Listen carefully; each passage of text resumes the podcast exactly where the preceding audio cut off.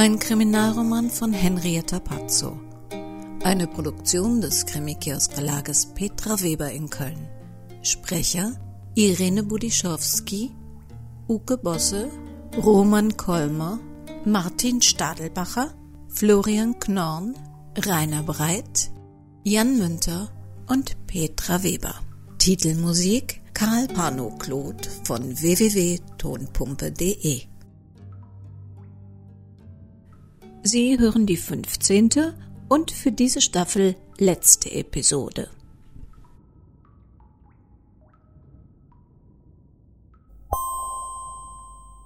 Ich glaube fast, wir alle sind Gespenster.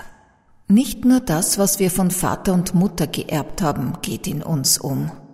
Es sind alle erdenklichen alten, toten Ansichten und allerhand alter, toter Glaube und so weiter.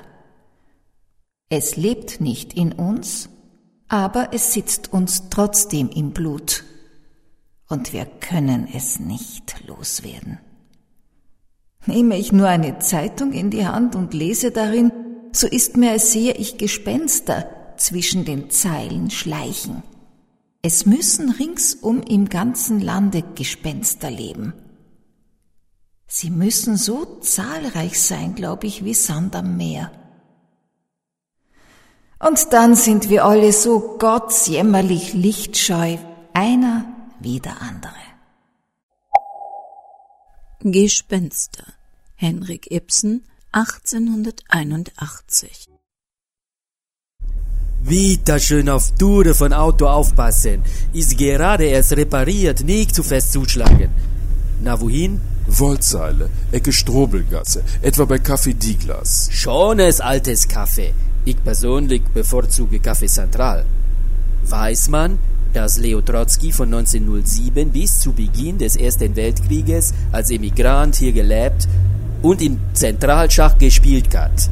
Na, aber da ist jetzt geschlossen und Diglas auch. Halb elf ist Schluss dort. Und jetzt haben wir was zwei Uhr nachts. Ich will nicht ins Café. Ich treffe mich dort mit Freunden auf der Wollzeile. Durchgang von Wollzeile zum Lugeck ist interessant. Weiß kaum einer, was für eine Geschichte dazu geführt hat, dass man es nennt zum schmeckenden Wurmhof. Das besteht seit dem 17. Jahrhundert. Der Legende nach war über Gewölbetür ein bleckernes, lindwurmartiges Ungeheuer befestigt.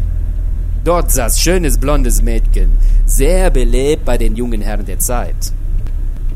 Einer verehrte sie und steckte dem Wurm in der Nacht einen Blumenstrauß in den Racken. Aber das Mädchen nahm den Strauß nicht, ließ ihn einfach verwerken, was aussah wie ein Wurm, der an Blumen schmeckt. Aber sie soll nicht alt geworden sein. So, da wären wir. Soll ich nicht lieber warten, bis Freunde da sind? Nicht nötig. Das sind zwei starke Männer, die passen schon auf uns auf. Stimmt so. Oh, danke. Schönen Abend noch.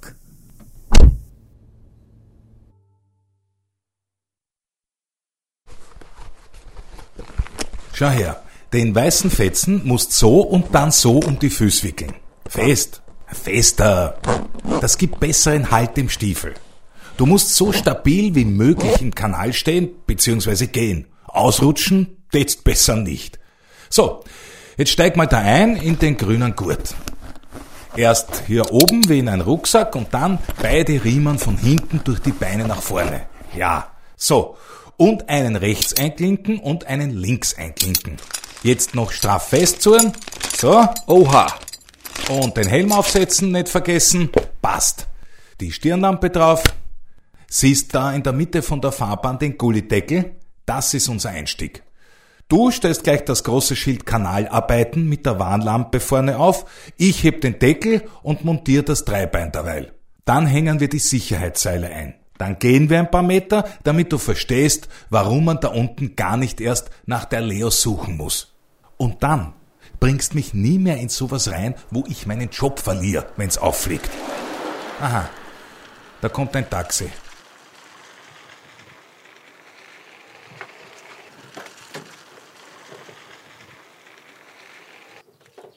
Na, jetzt sag nicht, dass der Typ in der Satinhosen, die wie ein ganzes Lavendelfeld lila in die Nacht strahlen, unser dritter Mann ist. Servus, die Herren, was soll ich tun? Ich bin bereit.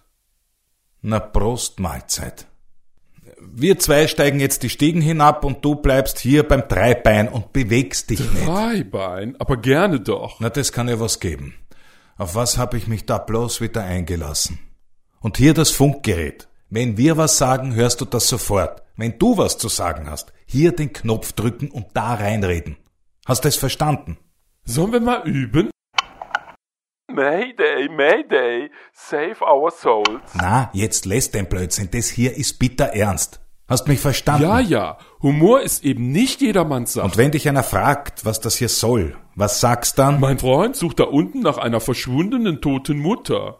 Hahaha, Spaß muss sein, sonst geht keiner zur Beerdigung. Also dann sag ich mittelverzweifelt, da sind zwei Herren von der WKN runter, weil ich eine Störung gemeldet habe, die gleich behoben werden müsste, weil die freundlichen Herren sich sofort kümmern. Ist es recht so, Herr Chef?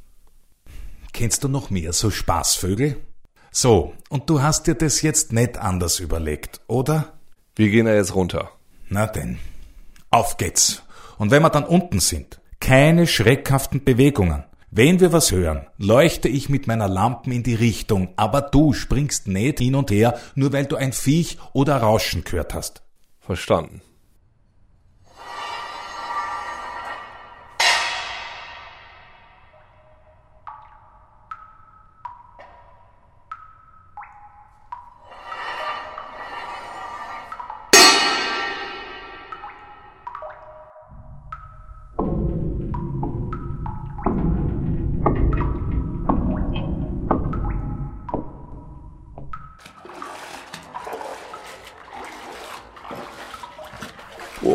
Von wegen riecht nicht schlimm.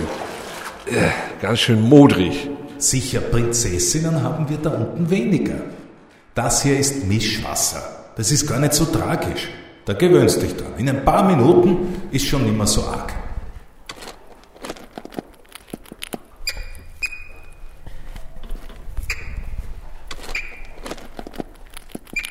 Was ist das? Scheiß Viecher halt. Ratten. Für jeden Wiener eine. Die tun dir nix. Aber zum Kuscheln sind's auch nicht. Jetzt gehen wir ein Stück geradeaus und dann ein bisschen rechts. Und dann siehst, dass man nix sieht. Wirklich gar nichts. Und dann nix wie weg, bevor da oben einer fragt, was wir hier eigentlich treiben. Alles klar da oben? Alles Roger, Chef. Eine Wetterdurchsage, leichter Nieselregen. Wenn's Ärger wird, sofort Bescheid geben. Dann müssen wir hier raus, aber subito, bevor sich da im Kanal Wasser sammelt und über uns wegschwappt.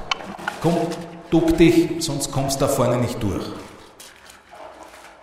Oh Gott, und hier arbeitest du jeden Tag? Harriasses! Alle Achtung, das geht ganz schön ins Kreuz. Äh, was ist das denn? Am besten, du schaust dir nicht alles so genau an. Die Leute schmeißen halt alles ins Klo rein, was sie nicht mehr brauchen. So, da vorne ist eine Stelle, da können wir gescheit stehen. Da geht's dann durch und dann sind wir quasi direkt unter der Erzdiözese. Das ist schon irgendwie unheimlich. Und wie viele Corpus Delicti schwimmen hier herum? Das geht 2400 Kilometer so. Soll die einer im Kanal abgehen oder wie stellst du dir das vor? Ja, ich weiß. Streckenlänge Wien,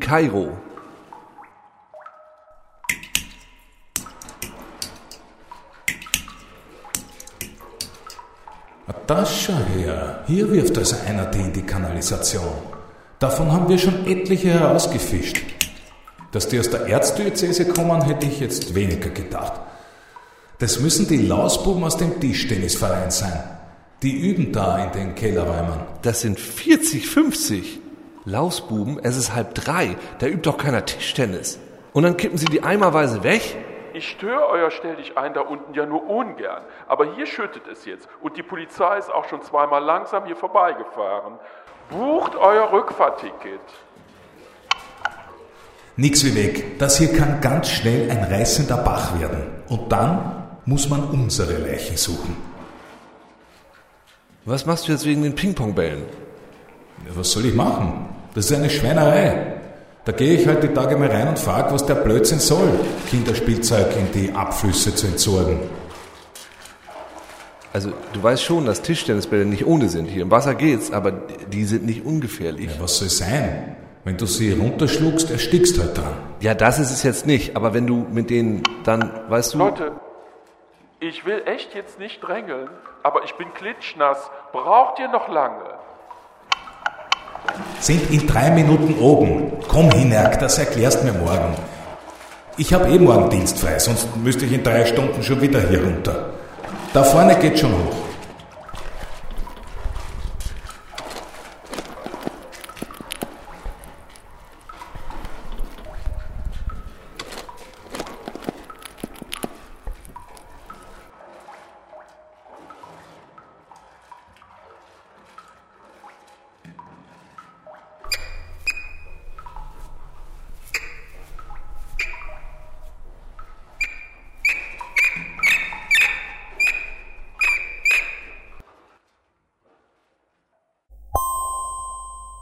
Was macht der Chef in meinem Badezimmer?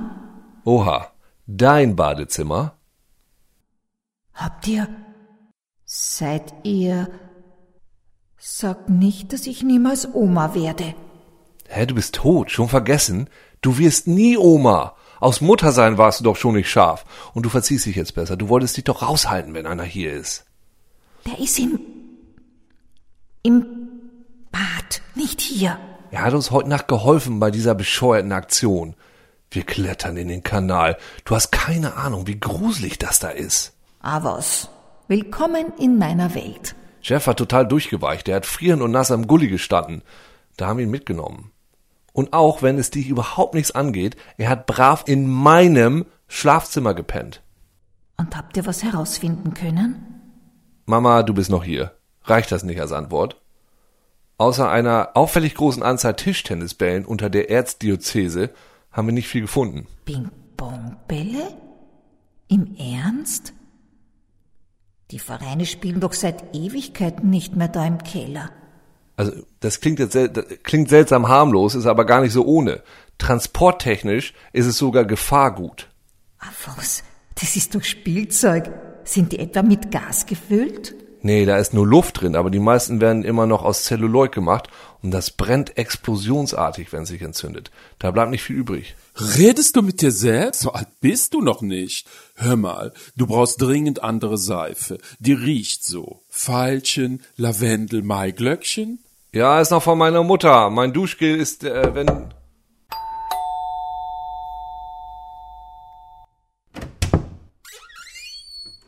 Servus. Moin. Wieder was mit dem Dach? Na, ich fahr zur Erzdiözese, die sollen mit der Schweinerei aufhören, Zeugs in den Kanal zu schütten. Deine Mutter kannte da doch Leute. Weißt, wer mich reinlassen könnte? Kann er schlecht zum Pförtner sagen, Hallo Leute, hier sind eure stinkenden Ping-Pong-Bälle, die ihr einfach in den Kanal haut. Wer nimmt die bei euch zurück und wem kann ich dafür die Ohren langziehen? Verstehe. Sie hat immer an eine Nonne verkauft, aber den Pater, der das abrechnet, kenne ich selbst. Ich komme mit, der muss wissen, dass er die auch nicht einfach in den Müll werfen kann in dieser Menge. Oh ja, da fahren wir hin. Und hinterher Brunch im Café Zentral. Moment, wartet, ich komme mit.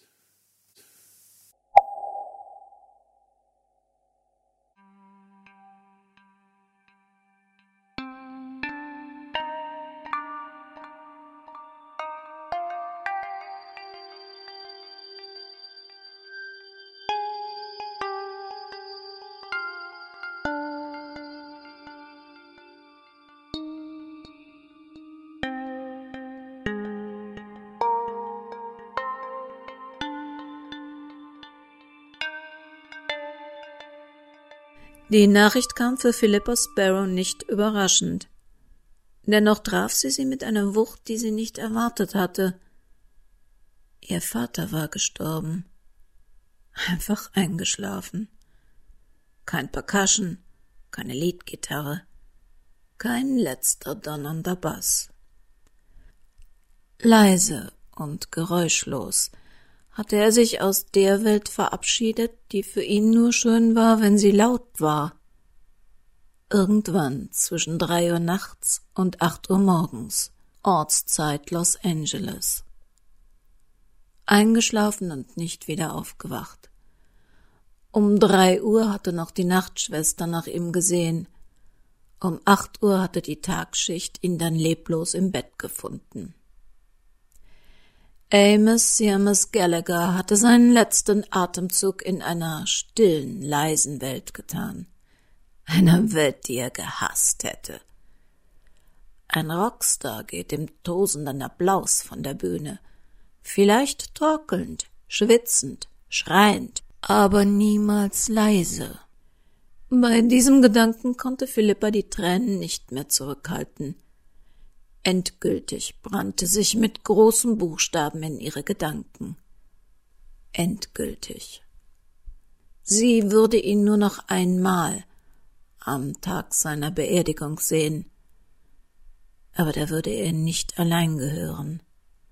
Die Presse, Fans, Anwälte, Musiker, Kollegen aus aller Welt würden sie zwingen, ihren Schmerz mit ihnen öffentlich zu teilen.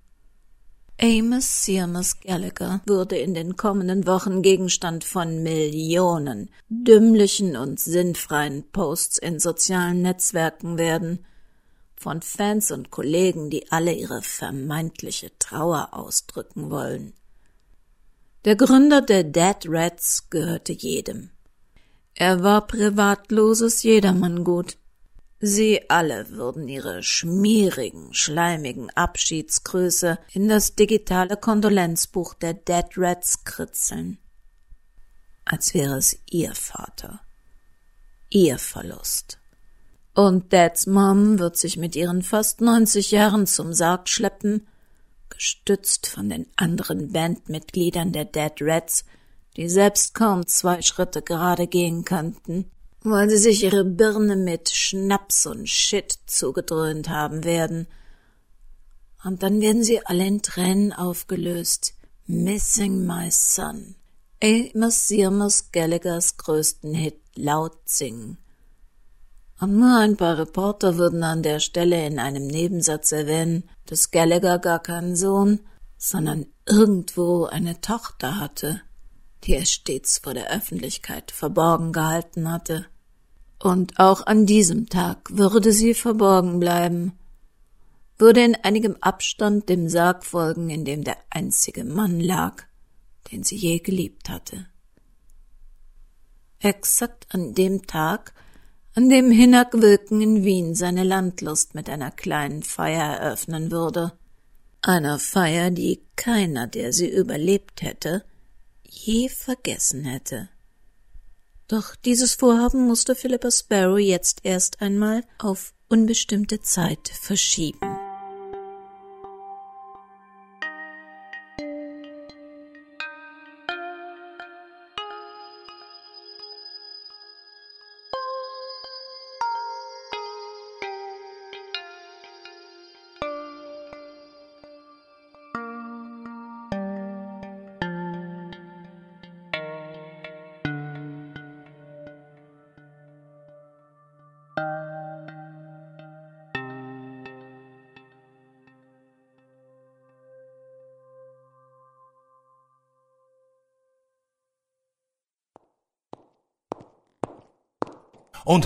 Sie versprechen mir, Pater, dass Sie dafür sorgen, dass da unten im Keller keiner mehr was über das Kanalröhrl entsorgt. Sie lassen das Gitter fest montieren? Ja, das, das verspreche ich. Das war unbedacht. Selbstverständlich tragen wir Sorge, dass das nicht mehr passiert.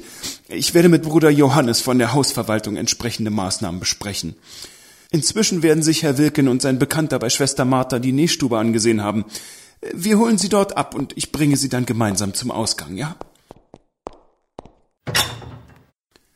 Schwester Martha. Bleiben Sie, wo Sie sind. Sie alle. Auch Sie, Pater Ansgar. Wir haben sie so gefunden. Unter dem Tisch. Um sie herum die Kartons mit Tischtennisbällen. Wenn dir das Feuerzeug aus der Hand fällt. Schwester Martha, um Himmels willen, ich, ich habe Sie heute Morgen gesucht. Was machen Sie unter dem Tisch? Sie wissen von uns. Alle reden darüber. Ich höre Sie bis hier. Sie wissen alle Bescheid. Hören Sie es nicht? Die draußen, die hier drinnen, alle wissen Bescheid. Alle reden darüber. Martha, bitte, ich, ich habe mit Fang Yang gesprochen. Wir werden alles beenden. Bitte kommen Sie doch von dem Boden hoch. Es ist dort kalt auf dem Steinboden. Und machen Sie das Feuerzeug aus, bitte. Stimmt es, dass Fang Yang Ihnen Medikamente gegeben hat? Ich habe versagt. Ich bin der Aufgaben, die man mir gegeben hat, nicht würdig. Ich habe es wirklich versucht. Ich wollte Schwester Ignatia retten, ihre Nähstube übernehmen, alle Aufträge erfüllen. Aber ich habe nicht genug geglaubt. Ich werde dafür jetzt zurecht bestraft. Keine Strafe ist hart genug. Schwester Martha, bitte, Sie konnten Ignatia nicht retten. Ihre Zeit war gekommen und der Herr hat Sie zu sich gerufen. Bitte versündigen Sie sich nicht. Sie wissen, dass das, was Sie vorhaben. Aber ich musste Ignatia retten. Verstehen Sie nicht, das war Teil meiner Buße. Und ich habe wieder versagt. Martha, Sie haben nicht versagt. Der Herr verlangt von uns nichts, das wir nicht leisten können. Ja, wir müssen über unsere Grenzen hinausgehen, aber Unmögliches liegt nicht in Gottes Willen. Sie haben alles, was Sie getan haben, in gutem Glauben getan. Sie haben dabei Fehler gemacht, aber Sie haben bereut, aktive Reue gezeigt. Ich habe Ihnen die Beichte abgenommen und wir versuchen nun gemeinsam alles wieder in die rechte Bahn zu lenken. Bitte, bitte, stehen Sie auf. Sie werden sich noch eine Lungenentzündung holen, wenn Sie weiter auf Nein. dem Boden kauern. Ich bin es nicht wert, dass Sie sich um mich kümmern. Martha, hören Sie jetzt gut zu. Alles wird gut. Ich werde jetzt hier alles erzählen und dann zur Polizei gehen, aber Sie müssen alles tun, um wieder gesund zu werden. Bitte, Martha, ich flehe Sie an. Herr Wilken, äh, es tut mir zutiefst leid, aber ich befürchte, ich bin für den Tod Ihrer Mutter verantwortlich. Es war ein Unfall, bitte, das müssen Sie mir glauben. Wir hatten es gut gemeint.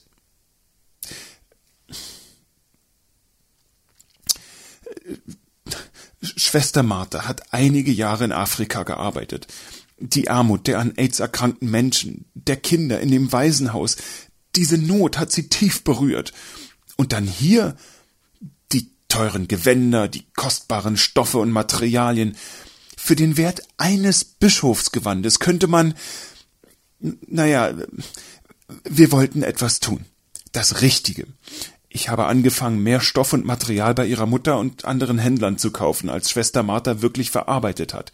Japangold, Bernstein, Halbedelsteine, alles in etwas größeren Mengen als benötigt. Ein Teil des Materials habe ich dann Modedesignern unter der Hand verkauft. Den Erlös haben wir nach Malawi geschickt. Wir haben nichts davon behalten. Es war nicht für uns, wirklich nichts. Wir haben viel Gutes damit tun können.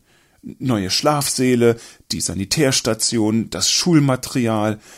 Ich denke, das war in gewisser Hinsicht auch Gottes Wille, unter anderen Umständen.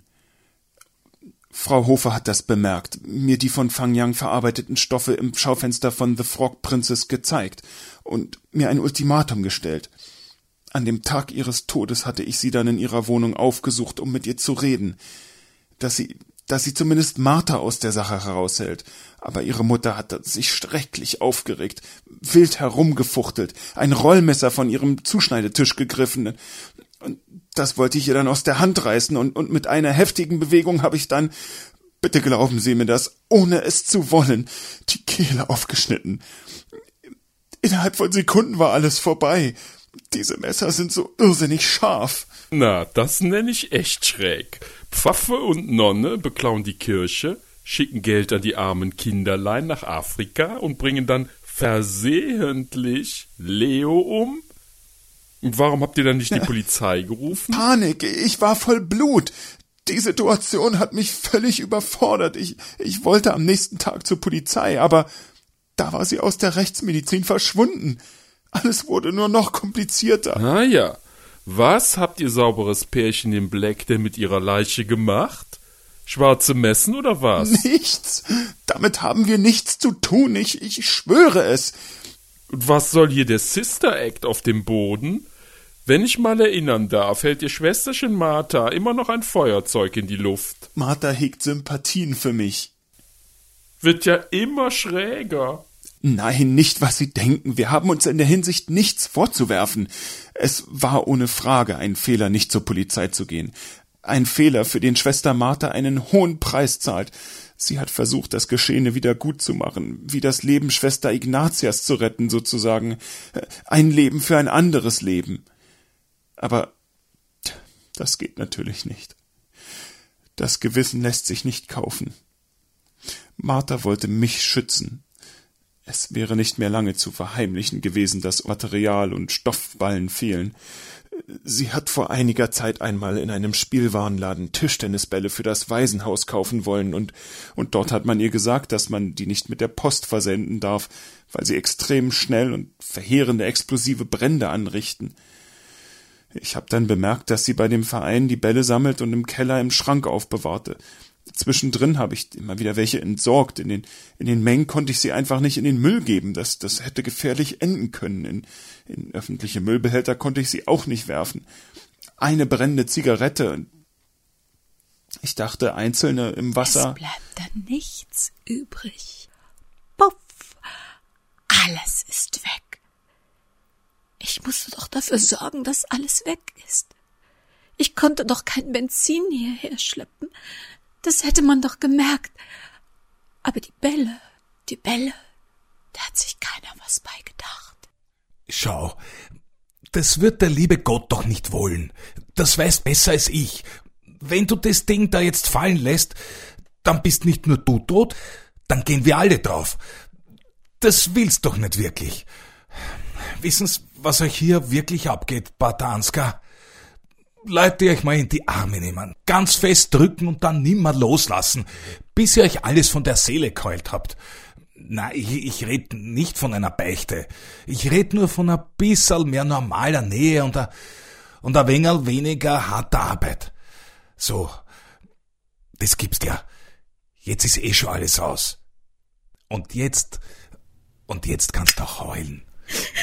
Und wenn wir damit fertig sind, fahren wir zu den Kieberern und, und dann findet sich schon alles, gell?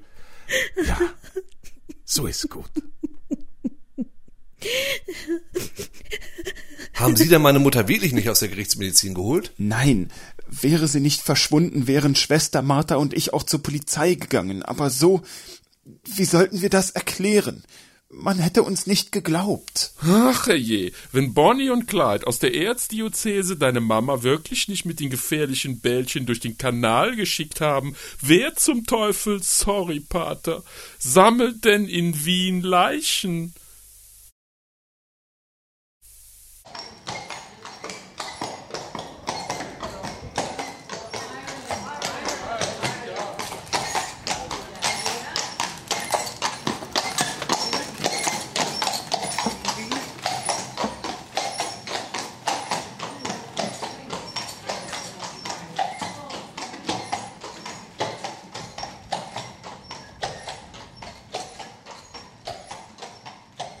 Der Fiaker bog in die nächste Straße ein. Er hatte auf seiner nächtlichen Fahrt weder Gerd Altmann noch seinen Bestattungswagen wahrgenommen. Alles war fast genauso wie in jener Nacht, der ersten Nacht, in der Leo nicht mehr lebte.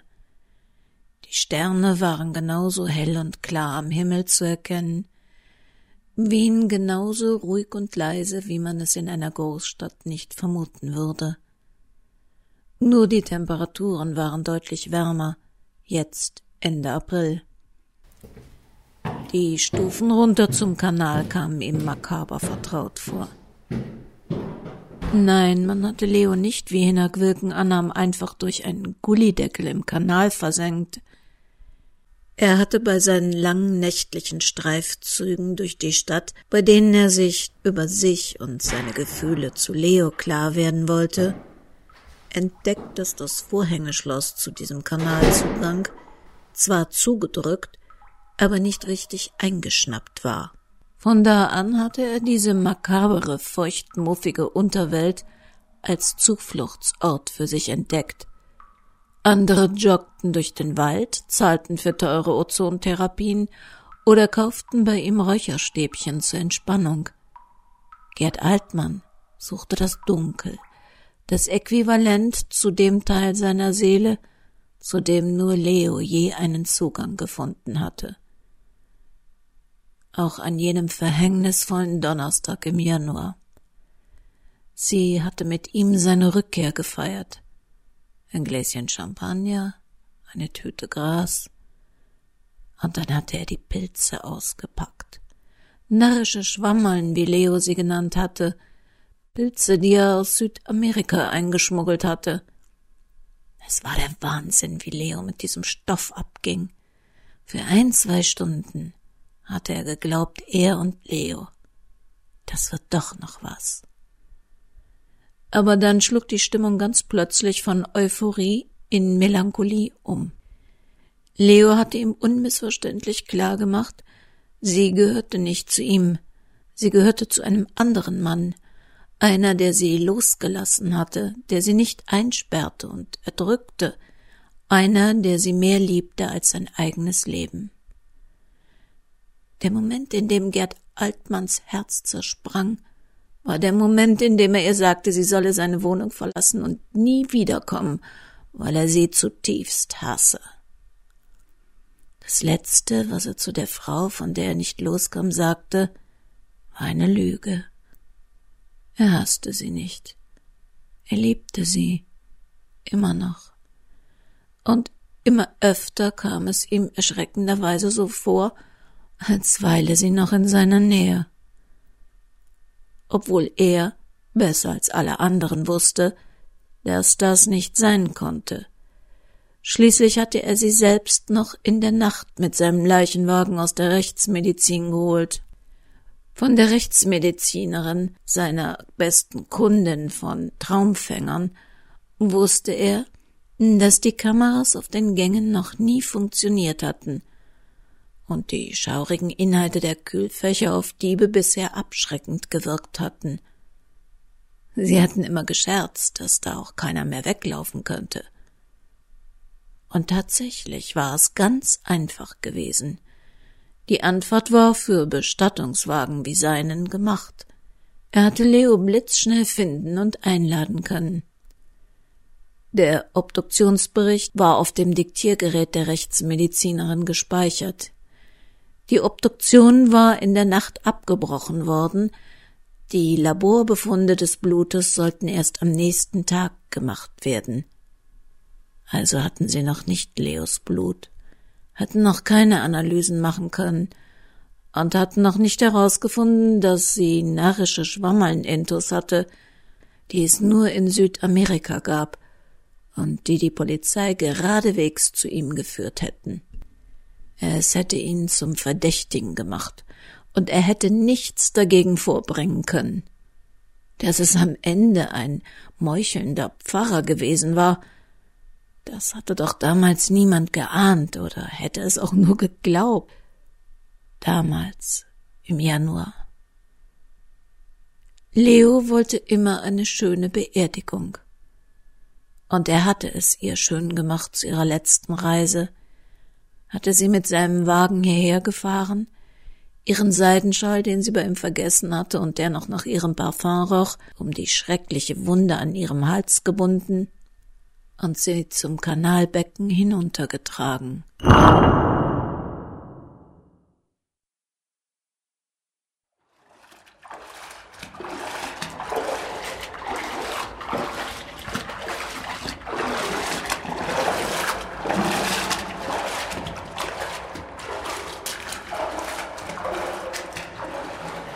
Ihre Wangen hatte er geküsst, sie in ein mitgebrachtes weißes Laken gebettet, Rosenweihrauchstäbchen angezündet. Er hatte sogar an seine tibetanischen Klangschalen gedacht und hatte sie dann ganz langsam zu deren Klängen in den Kanal gleiten lassen. Das war exakt heute vor drei Monaten. Gerd Altmann warf den mitgebrachten Strauß mit 60 roten Rosen in den Kanal. Ja, nachträglich alle Liebe zum Geburtstag. Rosen, keine Nelken, das wolltest du doch immer so. Verzeih mir, Leo. Damals hatte er geglaubt, Leo gut zu kennen. Doch dann war plötzlich Hinak aufgetaucht. Leo hatte völlig überraschend einen Sohn, von dem niemand etwas wusste. Kannte er die Frau, die er liebte, überhaupt? Seit heute war er nicht mehr sicher. Lissy war am Morgen wieder zu sich gekommen. Er hätte sie nicht fragen sollen. Er hätte den Fund des Abschiedsbriefes für sich behalten sollen. Dann wäre noch alles so wie gestern. Aber er hatte Lissy nach dem Abschiedsbrief gefragt, und sie hatte ihm alles, was sie dazu wusste, erzählt. Ja, dieser Brief war wirklich von Leopoldine Hofer, und sie hatte wirklich einen Sohn und eine Tochter, an die dieser Brief gerichtet war. Leopoldine Hofer, die echte, hatte sich im Mai 1987 das Leben genommen. Die Frau, die Gerd Altmann immer noch liebte und die er so schmerzlich vermisste, hieß nicht Leo. Er wusste also von der Frau, die er so verzweifelt geliebt hatte, nichts, nicht einmal ihren Namen.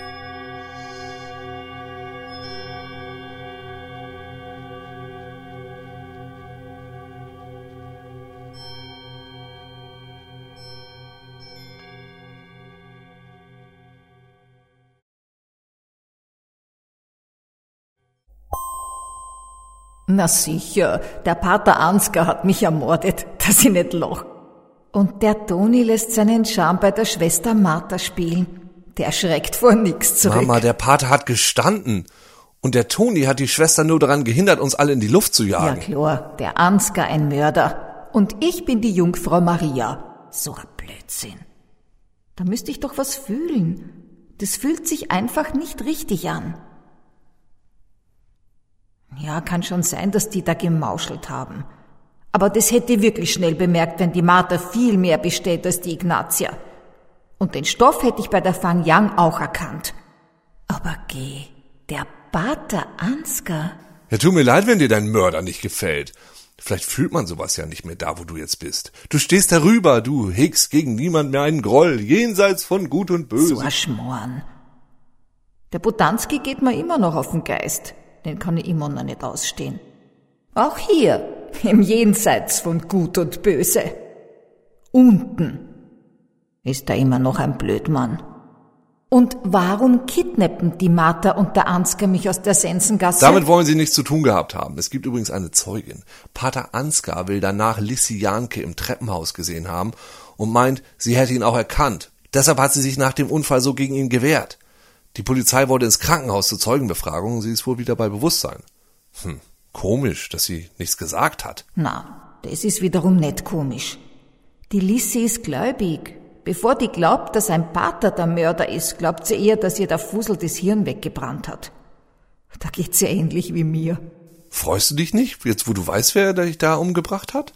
Klar, das belebt ungemein, wenn man weiß, dass der eigene Mörder einen guten Draht zum Chef oben hat. Schöner wär's natürlich, wenn ich meiner Beerdigung näher kommen tät. Wer ruft denn jetzt um die Zeit noch an? Geh halt ran. Oder kann ich hell sehen? Ein Filmproduzent, der mein Leben verfilmen will, wird's nicht sein. Wilken? Guten Abend. Entschuldigen Sie bitte, Herr Wilken, dass ich so spät noch anrufe. Mein Name ist Klammer von der Kanzlei Manott in Deutschland.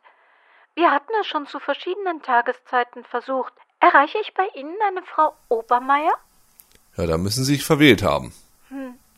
Und eine Frau Hofer? Leopoldine Hofer?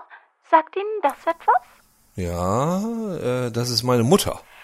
Es ist so, wir sind eine Kanzlei für Baurecht und einer unserer Mandanten hat beim Abbruch eines Wohnhauses in einer zugemauerten Luke sehr persönliche Unterlagen von Frau Obermeier gefunden, darunter ihren Pass, ein paar Urkunden und sehr private Korrespondenz. Frau Obermeier war in den 80er Jahren Mieterin dieser Wohnung, in der die Sachen gefunden wurden, und der Hausverwalter hatte in seinen alten Mietunterlagen aus der Zeit eine Notiz, dass Post an eine Frau Hofer mit ihrer Adresse weitergeleitet werden sollte. Kann ich Sie vielleicht bitte mal sprechen? Hm. Ja, das äh, wird wohl schwierig. Die ist im Januar gestorben. Oh, das tut mir leid. Ihr Name ist Wilken? Jo, Kennen Sie zufällig einen Harald Wilken? mein Vater heißt Harald Wilken. Tja, dann interessieren Sie diese Unterlagen vielleicht doch. Denn es gibt darunter eine Heiratsurkunde, die belegt, dass Katharina Anna Irene Regine Obermeier im April 1985 einen Harald Wilken geheiratet hat. Äh, oha. Sind Sie noch da? Äh, Können Sie mir die Sachen zuschicken? Könnte ich. Aber es sind sehr, sehr bewegende persönliche Briefe dabei und ich möchte sie eigentlich nicht an irgendeinen Kurierdienst geben, wo sie möglicherweise verloren gehen. Sind Sie in nächster Zeit vielleicht zufällig in Deutschland? Dann würde ich mich mit Ihnen treffen und Ihnen die Unterlagen übergeben. Es ist mir zurzeit nicht möglich, selbst weite Strecken zu reisen. Ich organisiere meinen Umzug nach Wien. Äh, morgen sehe ich mal meinen PC, wann ich wo bin. Und dann versuchen wir uns zu treffen, okay? Wunderbar. Dann rufen Sie mich an, wenn es soweit ist, und wir checken, ob wir uns irgendwo auf der Strecke treffen können. Einen schönen Abend noch, Herr Wilken. Mama! Hast du das gehört? Ja, Bub. Wer ist diese Obermeier und was hat sie mit dir und Papa zu tun? Wir müssen dringend reden. Ja, Bub. Wir müssen reden. Später. Später, da red man dann. Später? Schlaf Mama? Gut. Mama? Später? Mama? Mama?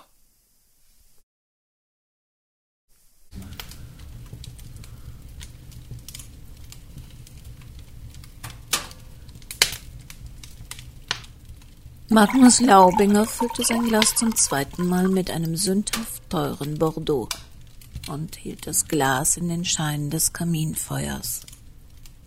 Ansgar hatte ihn um Hilfe gebeten. Die Polizei hatte für morgen eine Gegenüberstellung mit einer Zeugin anberaumt. Die Nacht durfte er, mangels Fluchtgefahr, noch im Gebäude der Erzdiözese zubringen.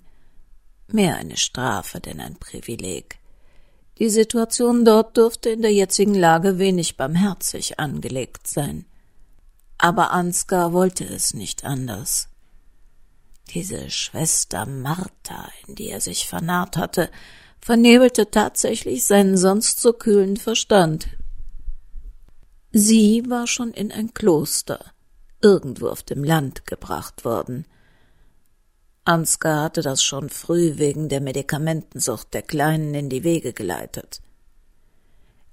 Er hatte ihm auch einen Brief für die Mutter Oberin dieses Klosters mitgegeben mit der Bitte, ihn dort abzugeben, weil er fürchtete, die liebe Bruderschaft könnte ihn nicht weiterleiten. Magnus nahm das handschriftliche Schreiben aus dem Umschlag. Ehrwürdige Mutter Oberin, begann der Brief. Dann folgten ein paar salbungsvolle Ausführungen in kircheneigener Sprache, die im Grunde verklausuliert alle nur eines bedeuteten.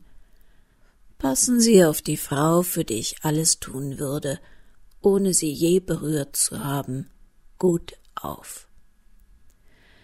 Was dieses alles tun würde beinhaltete, verriet Ansgar der ehrwürdigen Mutter Oberin allerdings nicht. Ihr schrieb er nicht, was er Magnus inzwischen anvertraut hatte.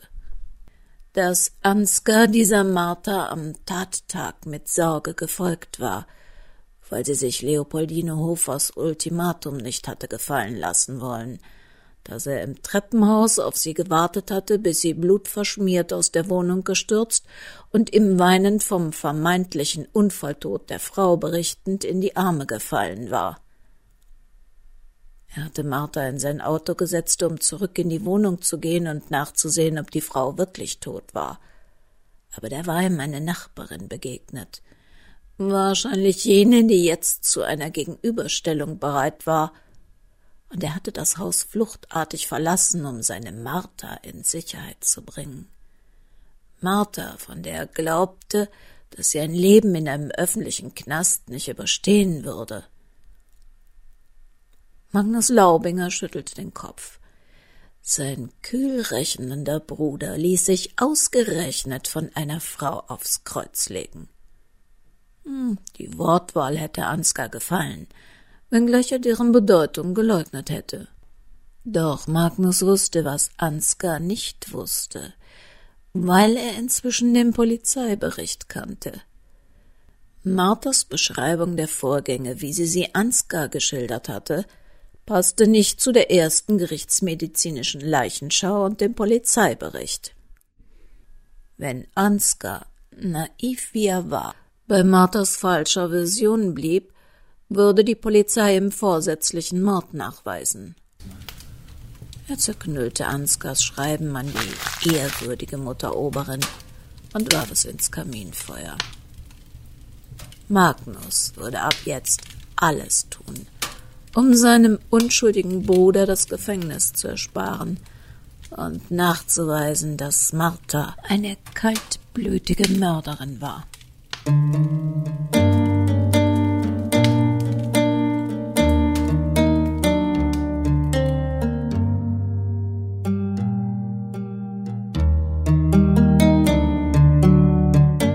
Nun wissen wir, was mit Leos Leiche geschehen ist.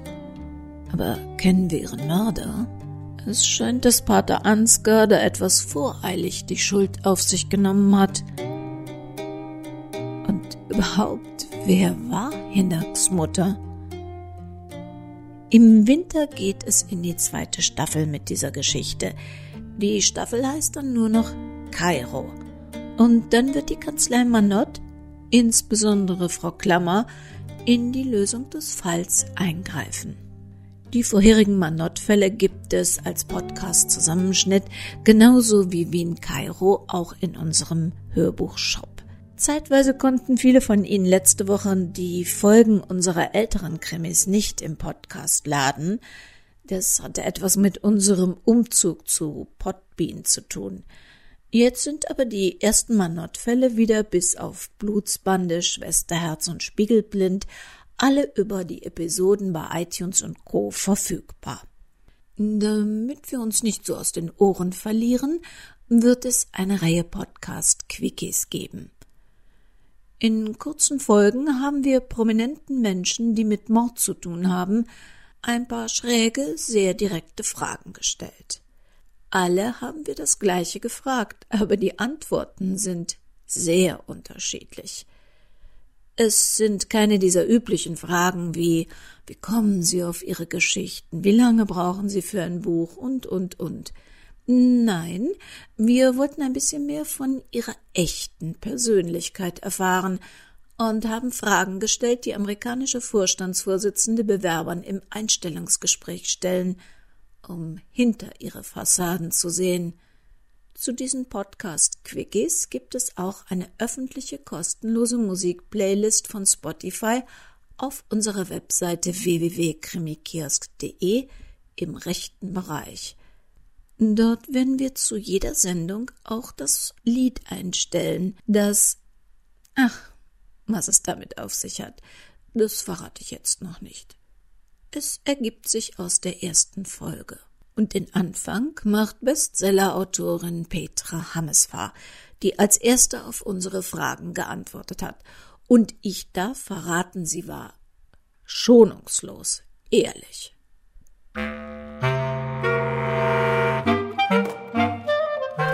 Also, das soll heißen, passen Sie bis zum Donnerstag, dem 21. Juli, gut auf sich auf, denn wir möchten uns doch wiederhören. Krimi-Kiosk.